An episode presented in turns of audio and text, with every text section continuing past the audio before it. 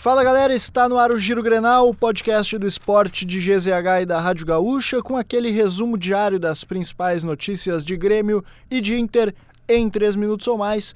Eu sou o Nicolas Lira e hoje comigo aqui ele, a lenda, Cristiano Munari. Tudo bom, Munari? Tudo bem, 1 de fevereiro, aniversário de Gabriel Omar Batistuta. Olha aí, bela data. Bela data, vamos lá.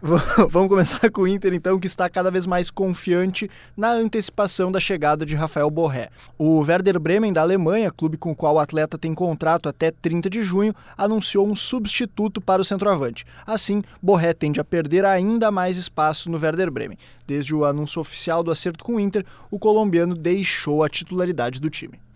Ainda sem Borré, mas o Inter entra em campo nesse sábado às quatro e meia da tarde para enfrentar o Caxias no Beira-Rio.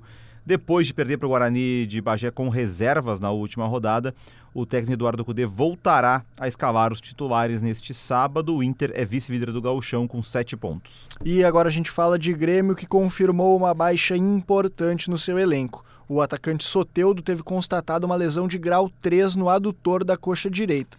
A previsão do seu retorno aos gramados é de cerca de dois meses. O jogador já iniciou trabalhos de fisioterapia. Dentro dessa expectativa, o atacante deve perder todo o gauchão que se encerra na primeira semana de abril.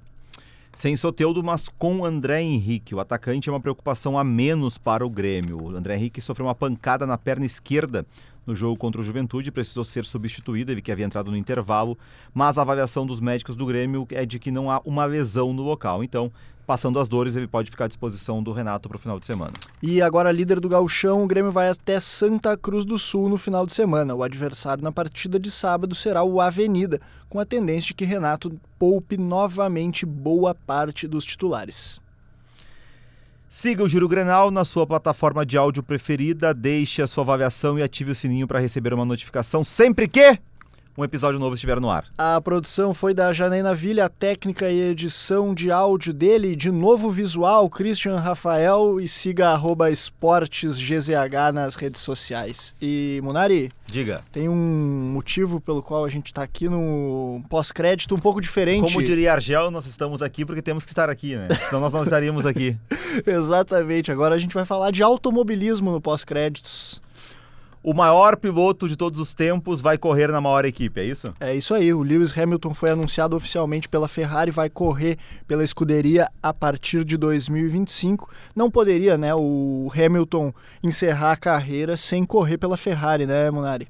É, e talvez até uma ida tarde, né? Porque ele vai ainda correr todo 2024 pela Mercedes e ele vai para a Ferrari somente em 2025. E o Hamilton já tinha tido a possibilidade de encerrar o contrato com a Mercedes nesse ano, né, e poderia já, já assinar contra a equipe, no caso com a Ferrari para 2024.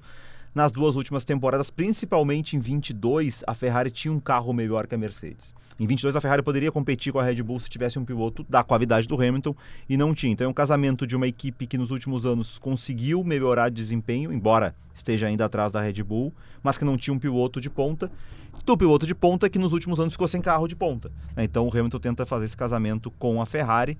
O maior vencedor da Fórmula 1, Hamilton, números de vitórias, títulos ele tem empatado com o Schumacher sete títulos. A Ferrari é a equipe que mais venceu, a maior equipe da, da, da Fórmula 1. Vamos torcer para que a Ferrari entregue um carro competitivo para o Hamilton.